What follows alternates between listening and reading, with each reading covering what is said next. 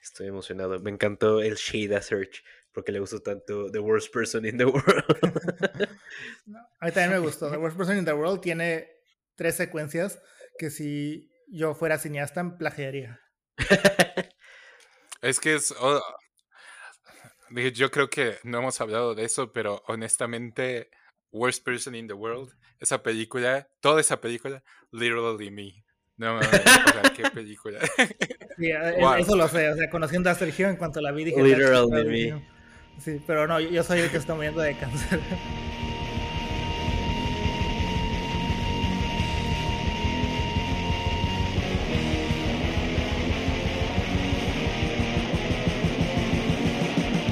Estás escuchando Llorando en la Peda, un podcast sobre la amistad y la cultura pop, presentado por Anuar, Sergio y Roberto.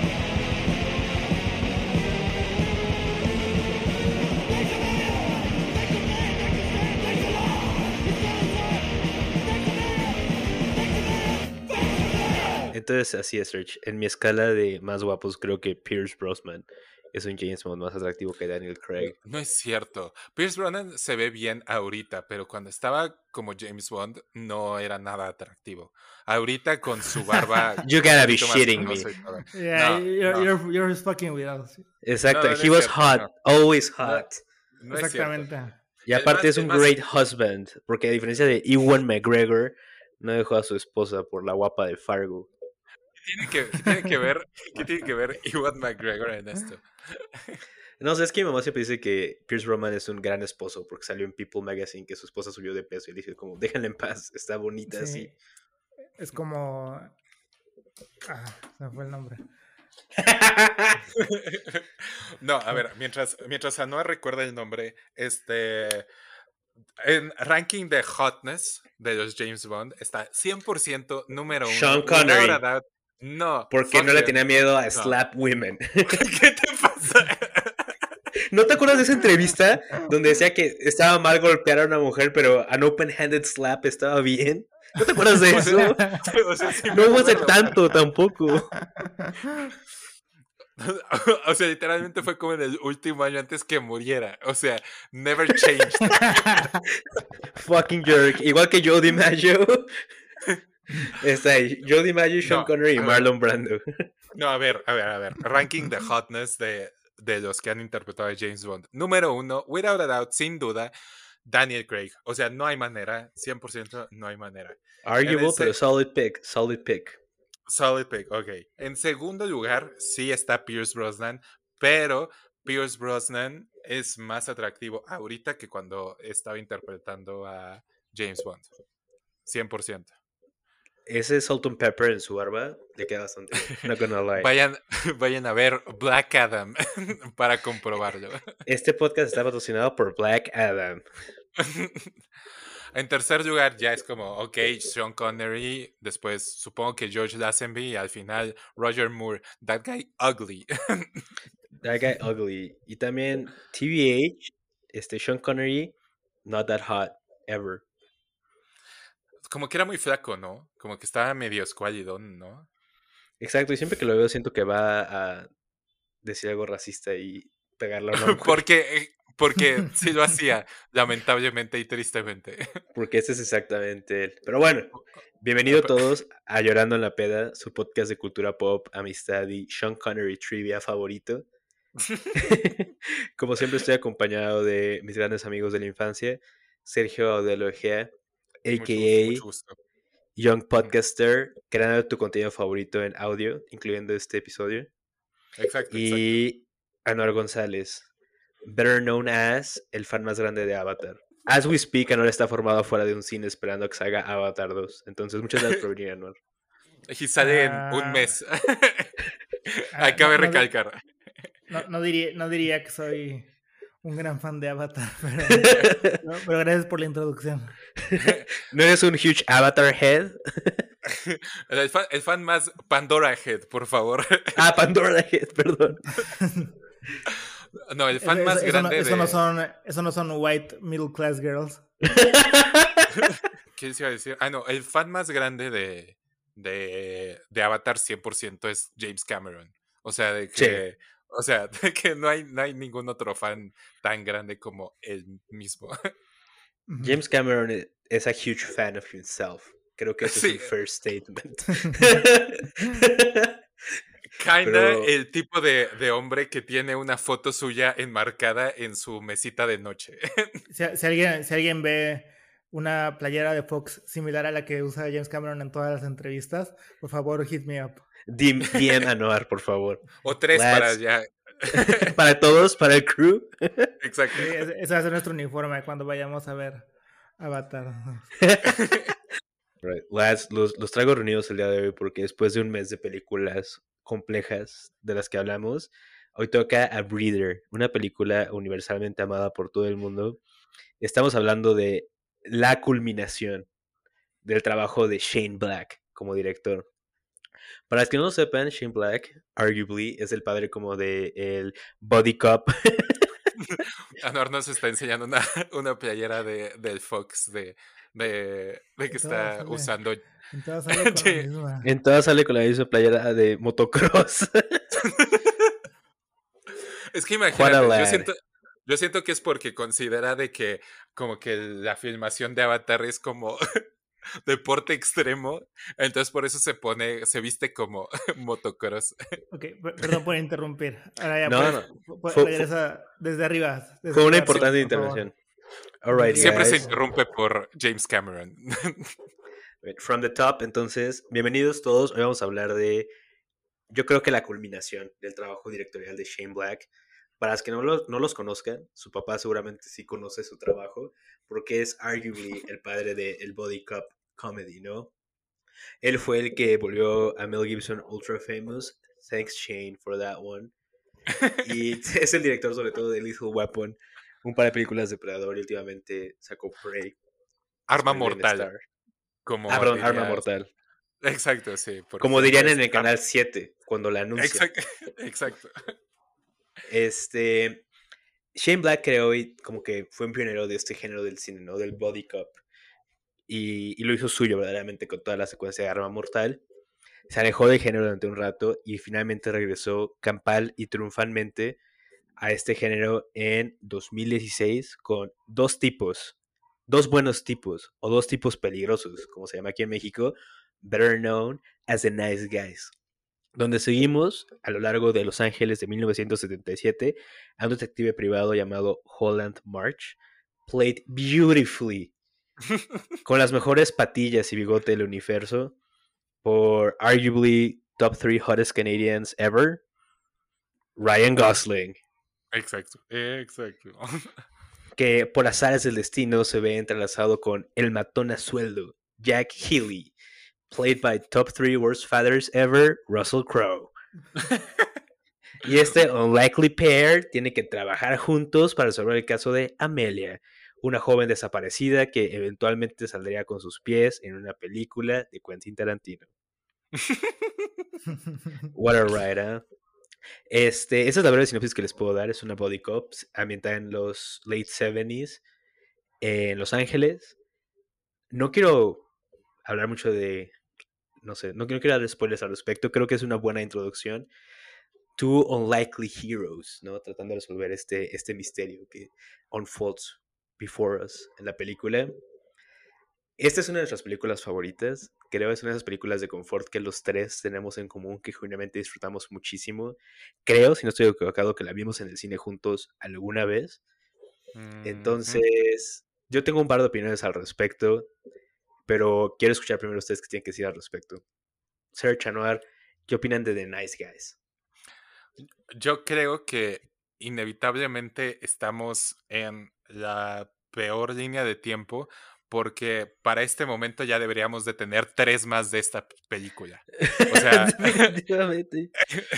o sea ya debería ser de tener la misma cantidad de secuelas que tuvo Arma Mortal ya deberíamos estar en The Nice Guys 5, al menos. Debería haber una parte en Universal Studios, Nice Guy Land. sí, 100%. este, um, ¿qué más decir? Es un clásico, ya he visto cinco veces, creo. O sea, es brillante, es, creo que de mis películas favoritas de los últimos 10 años. yo creo que de mis comedias favoritas, yo creo que hands down top 3 de los últimos 10 años. Este mm, es probablemente mi película favorita de Shane Black, yo creo, porque es él como on top of his game, igual Russell Crowe, igual Ryan Gosling, igual That Little Child, muy bien, lo hace muy bien. little Child, todo el mundo, no out the park, verdaderamente. La verdad, sí, este, mm, a mí me parece... Anaguri Rice, que lamentablemente a lo máximo que ha llegado su carrera es salir cinco segundos en películas de Spider-Man. sí, es cierto, se me había olvidado eso, sí, es cierto. Y de, y de que siempre en un punchline, nada más, eso es todo. Pero sí, se, por ella, por ella se merece de que The Nice Guy sea una franquicia, solamente, solamente por ella. They, they did her dirty. Pero sí, a mí lo que más tristeza me da y una de las cosas que está mal con el mundo es que esta película no fue un éxito, porque esta película salió en cines y bombed.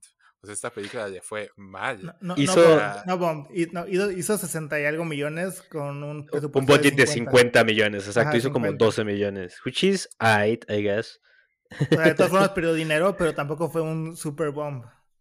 Sí, pero o sea, sí, yo sé. Igual, según yo, la tuvo bastante competida, porque fue en el mismo verano de que fue este Captain America Civil War, o sea, de que no es como que haya tenido competencia fácil. Y didn't stand a chance, exacto. Sí, o sea, no, no había manera de que le fuera bien, pero precisamente inclusive, a mí lo que más me sorprende es que inclusive, inclusive con películas de su estilo, de, de comedia de este estilo, comedia-acción, no, nunca han sido como extremadamente taquilleras. Pocas han sido como han explotado. La única que se me ocurre es la primera de Arma Mortal, de que sí fue un hit durante los 80. Pero otras han tenido este tipo de presupuestos como, digamos, módicos 50 millones, 60 millones de dólares y hacen máximo 100 millones. Este, pero siguen obteniendo secuelas y obtienen secuelas y obtienen un following, e inclusive aquellas que no son buenas. Pero lo malo es que, pues, precisamente una de las razones por las que también pues me gustó que habláramos de esta, es que habla mucho de que esta película en otra época, pues precisamente sería un clásico, y un clásico general, no un cult classic como lo consideramos ahorita, sino que sería un clásico para muchas personas de que lo verían en VHS, en DVD, etcétera. Pero hoy en día, ese módico éxito que tuvo no se transformó en algo más se transformó en nada más como de que este, chicos raros como nosotros seamos fans de esta película y la hayamos visto cinco o seis veces y hasta ahí, de que no... De que, y, justo es el propósito de este podcast, porque está criminally underrated. Es una película perfecta para ver con quien sea. Sí. Fuera de broma, cuando estoy en casa como con mis tíos o algo y no hay nada que ver, con mi mamá luego que es un domingo y no hay nada, digo como, ¿quieres ver The Nice Guys? Y como, ¿cuál? Y la pongo y nadie me ha dicho algo malo de la película. It's a blast. Yo la segunda vez que la vi, la vi con mi, este, con mi mamá y mi abuelita y ambas les encantó. Después, o sea, sí, o sea, no hay manera de que quieres ver algo mientras comen, mientras cenan algo, se echan una pizza, se echan una chela con alguien. No hay mejor decisión que esta. ¿Y tú, John Anuar, qué tienes que decir al respecto? ¿La odias? No, no, no. Yo estoy completamente de acuerdo con ustedes. Eh, es una película perfecta para poner en cualquier, o sea, llegas del trabajo, te sientes de la verga y dices como, no, no quiero nada, pero entonces ves tu lista de películas que, que, tienes que ver y dices, no, no quiero ver, no, no quiero ver algo que me haga pensar. No quiero ver la película de, la nueva película de Apichat Punk Vereseta Cool. sí, no, no, no, quiero ver Blonde. Exacto, no quiero ver. Ajá, y y pones, encuentras esto en Netflix o en Prime Video, donde sea, la pones y you're gonna have a blast. Definitivamente las películas más rewatchable de los, de los últimos tiempos. O sea, yo también la había visto como cinco veces, pero ahorita que la volví a ver me volví a reír como si fuera la primera vez que la veía. No, no me acordaba de muchísimos de los chistes. Es que qué chistes, o sea, wow. Eh, pero el, Ryan Gosling. el, physical comedy de Ryan Gosling. Sí. es otro nivel. O sea, ese mismo año que lo nominaron al Oscar por La La Land, lo debieron de haber nominado por esta película. 100%, 100%. Y aparte de algo tan esencial en el Body Cop, creo que son, primero, la química entre tus dos personajes principales, que Crow y Gosling, sus personajes, se, se complementan a la perfección. O sea, el personaje de Russell Crowe es el straight man perfecto, con su pancita y su actitud intimidante. Y Ryan Gosling, que es un mumbling idiot, for lack of a better term. Eh, o sea, la, introducción que te, la introducción que tenemos de Ryan Gosling es rompiendo una ventana. y desangrándose. teniendo, que, teniendo que ir al hospital. y me encanta porque justo antes de grabar Listeners, Peeling Back the Curtain, estamos hablando de Layer Cake y cómo los Broccoli vieron dijeron como él tiene que ser James Bond. A mí me encanta pensar que alguien vio Drive y vio a Ryan Gosling como él. Él va a ser el mumbling idiot en mi película. E, es que creo que. Eh, y creo que nos hacen falta más películas de comedia-acción, honestamente, porque, no sé, pocas han sido que me han llamado la atención y de que. Inclusive Fast and Furious creo que es chistosa, pero no a propósito. No, pero precisamente no es más como una película de franquicia que se parece más a una película de Marvel que una película de. que se parece más a. Sí, que a The Nice Guys. Pero precisamente inclusive algunas películas de como acción comedia de que no sé si se acuerdan de esa película Spy que salía Melissa McCarthy con Jason Statham. Sí, sí, sí. Es como esa película fue un éxito, éxito en taquilla. O sea, esa película fue un éxito en exacto, fue un éxito y además un éxito con los críticos.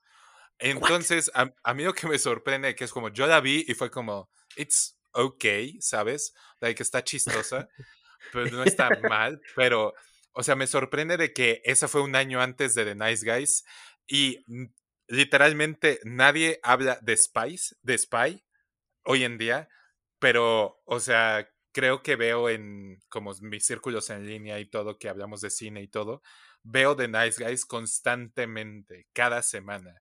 O sea, honestamente sí es un clásico que desapare fue pasó desapercibido por para la mayoría de la población.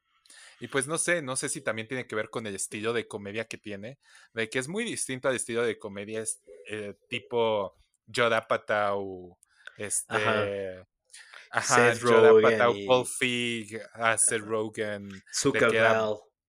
Exacto, mucho más famoso en esa época y de que pues el estilo de Sean Black pues es muy, o sea, lo puedes identificar bastante bien. Entonces, es muy suyo. Y pues no es un estilo de comedia que honestamente se parezca tanto al resto, pero sí, o sea, creo que también eso tal vez tenía algo que ver, pero ahorita creo que es mucho más enduring ese estilo que cualquiera del resto. Es, es muy loco que lo, que lo menciones porque hablando de películas así, creo que la única otra como comedy action después de esta que puedo recordar que le fue bien fue Baby Driver quizá, pero fuera de eso, no puedo pensar en otra película así. O sea, hay muchas películas de acción, y hay películas de acción con un poquito chistosas, y hay películas de acción que son chistosas por accidente, como Fast and Furious. Pero no hay películas como las de Shane Black, no hay otro Lethal Weapon. Y lo que está fucked all the way up es que estoy viendo el IMDb de Shane Black. Y después de dos tipos peligrosos, lo siguiente que hay es Lethal Weapon de TV Series y Lethal Weapon 5. ¿Cómo es posible que vamos a tener Arma Mortal la serie y Arma Mortal 5 antes que Nice Guys 2? What the fuck? No, y pues por ejemplo, no he visto la nueva de Predator que dirigió Sean, este, que él dirigió, pero pues por ejemplo, siento que mucho antes que otra película de Predator, debió haber dirigido otra película de Nice Guys, porque además es una película que es muy chistoso de que él se haya encontrado con una fórmula perfecta para la franquicia, ¿saben? Yo siento que hay pocas, o sea, a veces siento que una de las cosas que, de las pocas cosas que podemos rescatar bastante de el cine comercial de los 80, de que hay muy buen, hay excelentes películas, pero como el otro 80% era bullshit, era fucking bullshit. Garbage, exacto. Era garbage. Yo siento que si algo podemos rescatar de las películas de los 80, mucho es que muchas de las secuelas que se hacían no eran en ánimos de una franquicia gigantesca que quería construir un universo enorme, de que era como merchandising hasta el fin y todo, como es hoy en día, sino que literalmente cuando a una película se hacía una secuela es porque encontraron una fórmula and they stuck to it, y de que la fórmula era infinitamente repetible. ¿Y qué más repetible de que dos investigadores privados fundan su agencia y luego solamente toman caso tras caso tras caso. O sea, eso es... Como lo que está haciendo con Knives Out, pudo haber sido eso. Exacto, pudo haber sido perfectamente lo que pasó con... Y es otra película que yo siento que es similar, pero a Knives Out le fue bien. Es que, o sea, precisamente, no sé, siento que ahorita la palabra secuela y la palabra franquicia está muy denostada precisamente porque lo único que conocemos es Marvel, DC, Star Wars, etc. Pero hay franquicias que honestamente ni siquiera voy a decir que las secuelas de Arma Mortal son buenas porque no son, o sea, no son tan buenas. Pero sí, pero sí voy a decir de que de menos las pasaban constantemente en el 5, ¿saben? O sea, de que estaban en el 5 siempre y había personas que las veían. Mi papá las veía, mi papá las tenía en DVD, las tenía en VHS y ahí estaban. Y eran películas de que fue y compró la franquicia porque le gustaba la dinámica, le gustaba la dinámica entre los dos leads y pues siento que eso es la razón por la que quieres una secuela, no tanto porque quieres construir una narrativa gigantesca ni nada. O sea, yo prefiero de que sea una película, o sea, de que literalmente sea porque yo quiero ir a ver a esos personajes interactuar, no tanto de que es como construyan el CD Underbelly de Los Ángeles, por ejemplo. Pero también creo que es más complicado esta película que la saquen en el 7 o en el 5 todo el tiempo, porque, porque gran parte sobre el mundo de la pornografía en Los Ángeles en los 70. Sí. Entonces definitivamente eso, eso lo detiene. Pero si no, pero si no, chances si lo hubieran sacado en el 5 seguido. Sí, exacto. O sea, de que siento que aprovechó muy bien, o sea, ese hecho y pues obviamente es una, es una comedia un poquito más subida de tono que lo que, o sea, de lo que era Arma Weapon. Exacto, en su momento. Y pues Sí, siento que también eso era difícil de vender porque esta película obviamente tenía, o sea, tenía otra clasificación y de que una película con una clasificación así, pues también es difícil de franquiciar hoy en día. Y también si es una verdadera tragedia que no le haya ido bien en el box office, que sí nos privamos de eso. Porque Shane Black escribió y dirigió la película, ¿sabes? Y fue un trabajo de, cariño. o sea, más allá de lo que acabamos de ver, que es como fangirl sobre esta, sobre esta película, que creo que todos queremos que vean, em, quería sacar ese tema de discusión y ver qué opinan, porque en mi cabeza están como íntimamente entrelazadas esta película e Inherit Vice. Mm. Creo que es porque toman lugar como cerca, en el mismo tiempo, y también salieron, las vimos el mismo año en el cine, me parece. Entonces, siempre ocupan ese, ese lugar en mi cabeza. Y quería preguntarles qué opinan de ese género, ¿cómo lo llamarían ustedes? Neo-noir, detective en los 70s, LA Confidential Vibes. ¿Creen que es un, género explotable todavía? ¿La película se les hace una película de época o de género? ¿O la clasifican en manera general como una body cop movie? Como Arma Mortal. ¿O más bien encuentran el mismo género que Inherit Vice, como esa película de detectives? Estilo LA Confidential. Quería ver cómo, qué pensaban al respecto. O sea, yo, qué chistoso que menciones a LA Confidential porque, pues en primer lugar, LA Confidential salen dos de los, o sea, sale Russell Crowe también y también sale Kim Basinger. O sea, y siento que eso es obviamente, este un, o sea, era un, obviamente Sean Black quería hacer una conexión ahí. Un tipo de hat. Exacto. Y de hecho, yo recuerdo, hay un podcast que yo también sigo bastante que se llama este um, Your Next Picture Show, de que ese podcast es de los miembros de, los ex miembros de como esta, la vieja guardia de el AV Club y luego de quienes construyeron el Dissolve y luego después de The Dissolve querían continuar haciendo como esa interacción de The Dissolve pero en formato podcast, entonces lo crearon y en Next Picture Show toma una película actual en su momento de que esté saliendo este, un estreno nuevo y luego la conectan con una película del pasado. Puede ser una película de esa misma franquicia, una película que les recuerde del mismo género, algunos temas de la trama que se conecten, etc. Y yo recuerdo mucho que había un, o sea, que cuando hablaron de The Nice Guys, cuando salió, este, lo conectaron con precisamente LA Confidential. Pues además de la relación que tienen con que Russell Crowe y Kim Basinger ambos salgan en ambas películas, también tiene que ver que pues ambos son noirs de Los Ángeles. Uno es un noir de Los Ángeles de los 50, mucho más crudo, dramático y este, mm, o sea, con ánimos mucho más épicos y de prestige movie. Y el otro es una body cop de los años 70.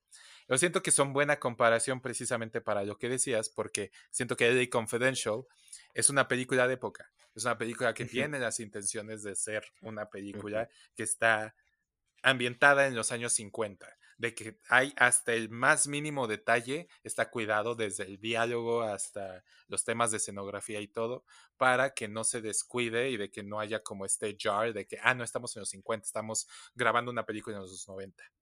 Cosa que siento que The Nice Guys le importa un carajo, porque siento que es algo que, o sea, muchas de las partes del diálogo, muchas de las partes de, además de eso, o sea, de que no es como que sea algo cuidado y de que no es algo que ni siquiera importe, de que es más bien Sean Black quería evocar una vibra y la vibra exacto, de exacto. era una vibra de los 70 y de que era más allá de eso de que es como no te imaginas todo eso pasando en los 70 pero quiere evocar esa vibra y de que esa vibra no la podrías tener en Los, en los Ángeles de los 2010 100% y eso de que va más por un vibe que por esta como fidelidad que tienen estas otras prestige movies a la época creo que es muchísimo a su beneficio o sea no la película es non-stop fun todo está ahí para mover la historia hacia una dirección y también creo que es una película que, a pesar de lo pequeña que fue, sí influenció ciertas cosas después. O sea, justamente después de esa creo que llegó el kick de muchas películas y series setenteras. O sea, salió esta y luego, luego después salió mm. The Deuce, la serie de James Franco, igual los setentas, pero en Nueva York. También salió de exacto. Y también este... Igual es porque sale aquí, ¿cómo se llama esa chava? Margaret Qualley. Margaret Qualley, sí. Igual es porque sale Margaret Qualley en las dos, pero Nice Guys también me recuerda muchísimo como a la ambientación de Once Upon a Time in Hollywood, por ejemplo. Igual, no sé por qué, pero Margaret Qualley has a very... Tiene una cara muy de los 70, no sé por qué. O sea, de que es como 100%... Son los big teeth, son los dientes grandes. Yo creo, puede ser, sí. De que es como, ah, sí, 100% fue inducted a la familia de Charles Manson. o sea, Exacto. De que... Once Upon a Time in Hollywood, otra, otra película que es immensely rewatchable. Sí. Esa tenemos que hablar de ella después porque sigo teniendo mis opiniones. ¿Tus reservas? Este, no la he visto desde que la vi en cines, de hecho. Entonces, este, pues. Ya me Entonces, llorando en la Peda Family, sound off in the comments. Si quieren o no que Sergio vea Juan Super también Hollywood. Y escriba un ensayo de 700 palabras de por qué no es una película. No. Solamente la voy a decir aquí. No hay otra manera de que haya esa película en otro lado. Muy bien, lads. Este, a diferencia de otras películas que hemos abordado en nuestros ciclos de cine, donde usualmente hay como cosas de las que hablar y grandes temas de los que conversar, como con las otras películas de este mes, con Athena y Blonde. como Blonde. Exacto, en, Nice Guys creo que It's a Vibe kind of movie, como bien dijo Serge.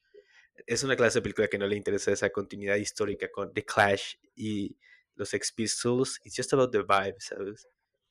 Y eso es sumamente refrescante. Ah, no sé qué opinan ustedes, pero yo estoy pensando que es hora de ir a, Final Thoughts, así la recomendamos o no. Así que, Annie, ¿por qué no? Why don't you approach the bench y nos das tu, tu closing statement on the Nice Guys? El definitive closing statement on the Nice Guys. Mi closing statement sobre Nice Guys es que es la mejor actuación de Ryan Gosling en toda su carrera, definitivamente. Definitivamente. 100%. Y también, y también necesitamos más películas donde Ryan Gosling sea. donde Ryan Gosling haga, haga comedia. Porque nunca lo ponen a hacer comedia. Totalmente. O sea, ya, ya, tenemos, ya tenemos suficientes películas de Ryan Gosling siendo el tipo serio que no habla. El de Drive. El, literally me. ya, ya, tenemos suficientes películas de Ryan Gosling haciendo eso. Entonces, por favor, déjenlo ser gracioso. He's a funny guy, exacto. Ahora que regresó a la actuación después de su break, por favor, déjenlo ser gracioso. Muy bien. Searchy, how about you, my guy? You hate it, you love it? Este, ah, pues no hay manera de que después de todo esto, o sea, no me, no me encante. Este es un. Yo creo que sí, es una película que creo que sí, precisamente no podemos hablar tanto de ella, porque precisamente es nada más como vayan a verla. Es, o sea, está muy divertida. Solamente hasta me dieron ganas de hoy en la, hoy en la noche cenando una pizza, una cerveza. Nice guys. Good times. definitivamente. Good times. Entonces sí, o sea, tienen, o sea, si no la han visto, definitivamente vayan a verla. No hablamos absolutamente nada de la trama. Entonces todavía pueden como seguir los twists de que tiene varios, todavía pueden seguir un poco de que ni siquiera es como que el misterio sea tan importante ni nada, solamente como pasen un rato con The Boys. The Boys. With the guys. Ryan Gosling. With the guys. The nice guys. Guys being dudes, exactamente. Exacto, así que. The nice guys. Exacto. Entonces, sí, 100%, véanla. ¿Tú qué opinas, Roberto? Primero, muchas gracias a ustedes por estar aquí ya en nuestros escuchas porque es una película un poquito offbeat para lo que solemos hacer. Usualmente analizamos mucho más el fondo, la trama de la película y a Noir le gusta hablar de distintos lentes rusos que se utilizan en la filmación. y aquí no, no es el caso. definitivamente, como ya dijimos hasta ahorita, es una película muy, muy divertida, muy agradable. Es un palette cleanser Saben que mi review metric está basada enteramente si pueden ver o no algo con su mamá y esta es 100% una película para mamá. 100% mom approved. Esta es la clase de película como 25 de diciembre en la mañana o 26 de diciembre y no hay nada que hacer. Pop it in. Tuviste una mala semana, como dijo Anuar. Pop that sucker in. Está disponible en HBO Max y también la pueden rentar en donde sea que renten películas, en la Play Store, en YouTube, It's a blast. En serio es muy divertida. Son actuaciones que no te esperas de actores ya reconocidos como Margaret Qualley, Ryan Gosling, Russell Crowe no tiene otro personaje así en su cinematografía. Y también sale la de Spider-Man, como bien nos dijo Serge. Entonces, no, no creo que hay forma en la que podamos recomendar esta película lo suficiente. En serio, it deserved better. Eso es lo que puedo decir. Shane Black, My Dog, You Deserved Better. Tiene que haber seis de estas películas completamente de acuerdo. Veanla, en serio, a fucking blast. You won't regret it. Está increíble.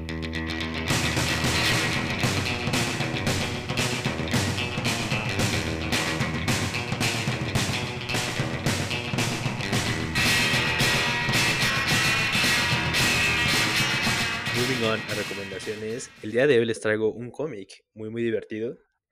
Este, no sé si ubiquen ustedes a Peter Cooper con K, Cooper.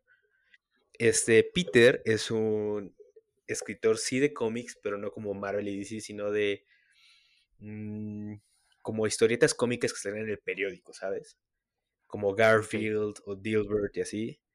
Creo que lo más famoso que tiene Cooper es Spy contra Spy, que salía en las revistas de Mad, ¿se acuerdan? Mm, Eran dos, son dos muñequitos muy simples en blanco y negro. Un espía está todo de blanco y no está todo de negro. Y es como un Looney ¿no? Se tratan de destrozar el uno al otro. Y a mí siempre me gustó mucho cómo dibujaba Cooper. La verdad, siempre fui fan como de su estilo. Como muy violento, muy gráfico, pero también la forma en la que él dibuja me, gusta mucho, ¿no? Es como. Si, si pueden googlearlo, pero si no, si como lo escribiría, sea como Steamboat Willie de, de Mickey Mouse, como es de animación básica. Y ya, y solamente yo conocí a Cooper por su trabajo en, en Mad, ¿no? En Spy contra Spy. Y la semana pasada estaba caminando por la Condesa y afuera de una tienda de libros usados, tener una mesa como de que ya se tienen que ir. Y encontré este libro que me encantó. Se llama Kafkiana. En México lo trajo la editorial Sexto Piso y es una compilación de cómics que hizo Cooper de distintos cuentos de Franz Kafka. Entonces son cuentos cortos de Kafka ilustrados por Cooper. Y están muy, muy chingones. son justamente los cuentos más, más cortitos. Ahí no va a estar la metamorfosis, carta al padre, nada de eso. Son cosas súper cortitas, pero está increíble. O sea, fuera de broma, creo que cualquier persona que ha leído a Kafka tiene esa intuición dentro de él de cómo se vería esto en un medio distinto, en una pintura, cómo se vería en una película. Y Cooper creo que se le da al clavo con su estilo y, y, este, y las historias de Kafka. Es un trabajo de muchísimo amor. La introducción de Sexto Piso empieza con una entrevista a Cooper hablando del libro, diciendo cómo él siempre fue como un gran fan de Kafka. Cuando llegó a la universidad fue como, ¿qué? ¿Un libro me puede hacer sentir esto? Y que fue algo que lo obsesionó, le maravilló. También tiene como toda esa historia de qué traducción usar de Kafka y así, como él contrató a un amigo en la universidad para que tradujera los textos, para que fuera una traducción fidedigna. En fin, está increíble. El libro es súper cortito, han de ser 10, 15 historias a lo mucho. Como les dije, el sexto piso, la editorial lo trae en México. Y si no, también lo pueden encontrar en, en PDF en línea. Se los recomiendo muchísimo. Yo solamente he estado viendo Andor.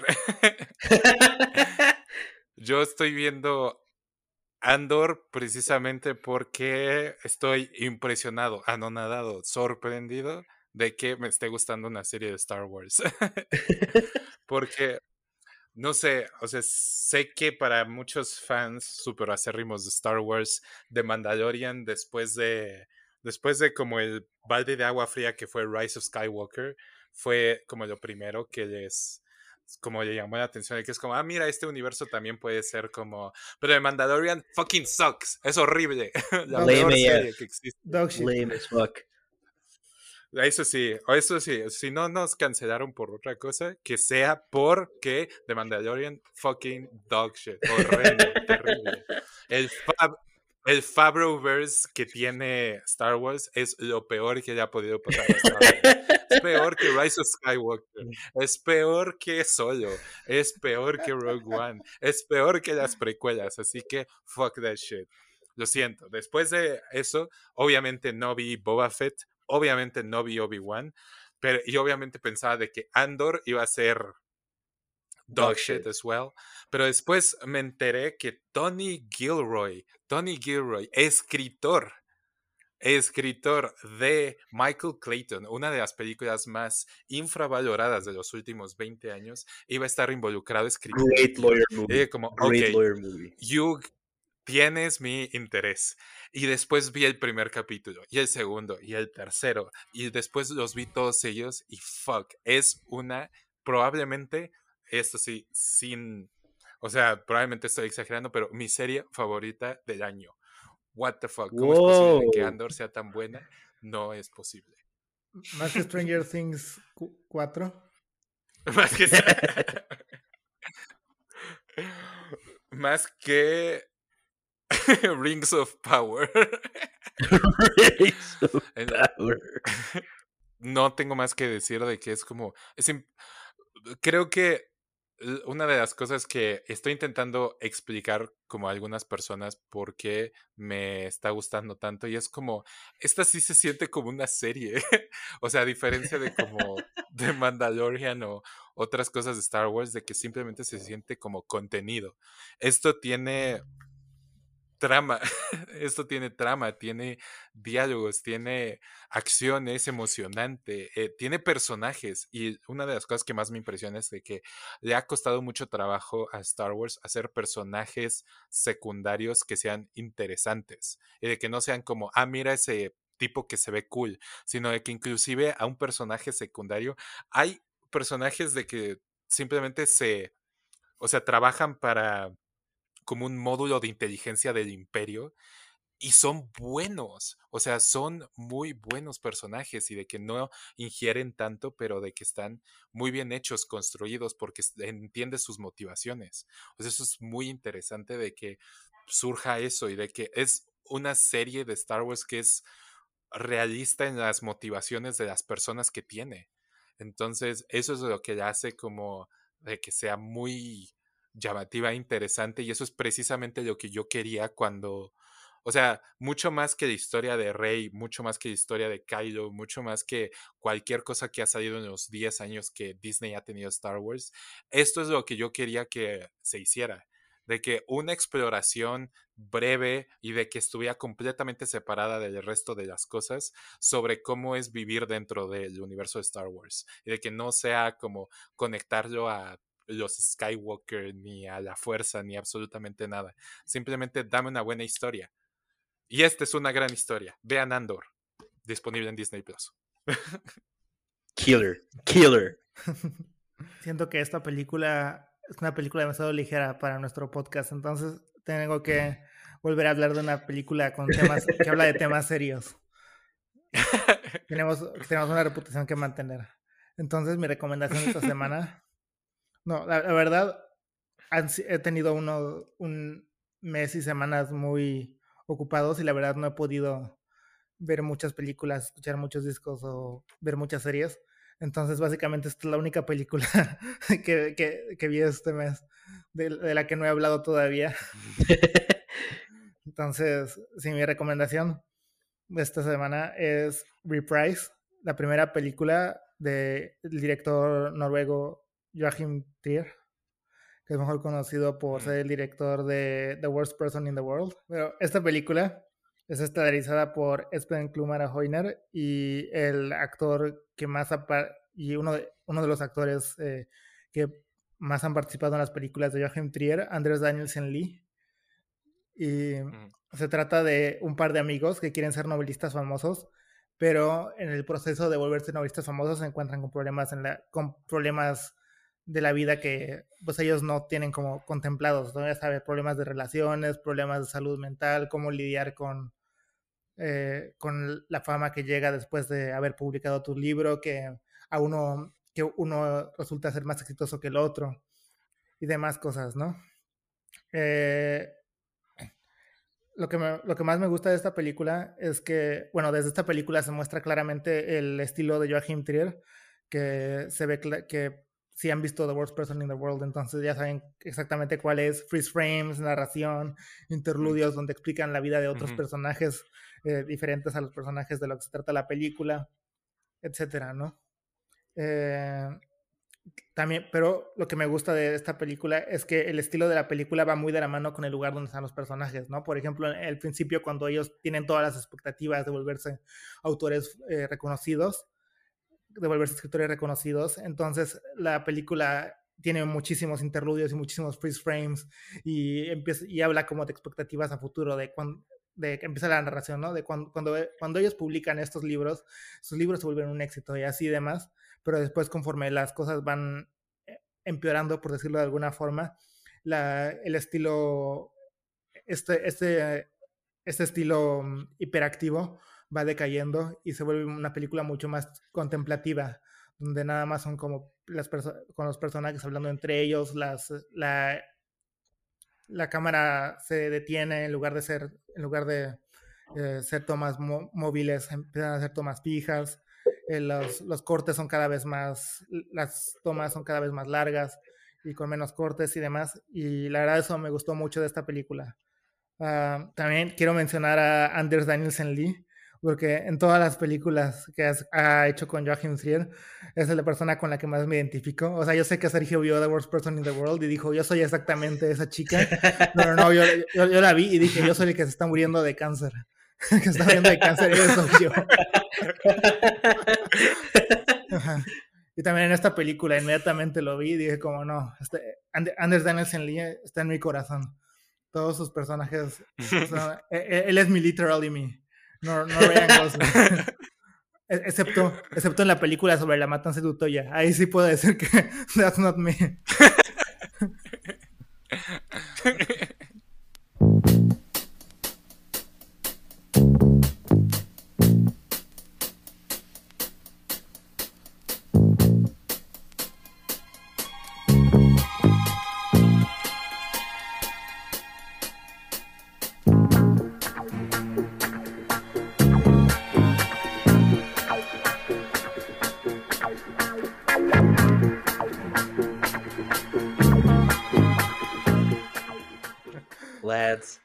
Fue un placer, como siempre, tenerlos aquí. Somos llegando la peda y antes de despedirnos, solamente queremos darles un fair warning de qué es lo que viene en nuestra próxima edición. nos vamos a juntar aquí mismo para hablar de algo que nos pidieron ustedes, nuestros amables escuchas en Instagram. Vamos a hablar de bodies, bodies, bodies. ¡Woo! Make sure you guys tune in. Y también, si tienen cualquier otra recomendación, algo que quieren que veamos, díganos en Instagram o pónganlo en las reseñas de Apple Podcasts. Eh, también harass a search para que vea Once Upon a Time in America en nuestros comentarios de Apple, por favor. No, ya, Once Upon a Time in Hollywood. Ah, también Once Upon a Time in America, todas. Este, ya saben cómo estamos en redes sociales, Llorando Podcast, también nos pueden seguir en Spotify. Eh, si les gusta lo que están escuchando, por favor, rate it en Apple Podcast.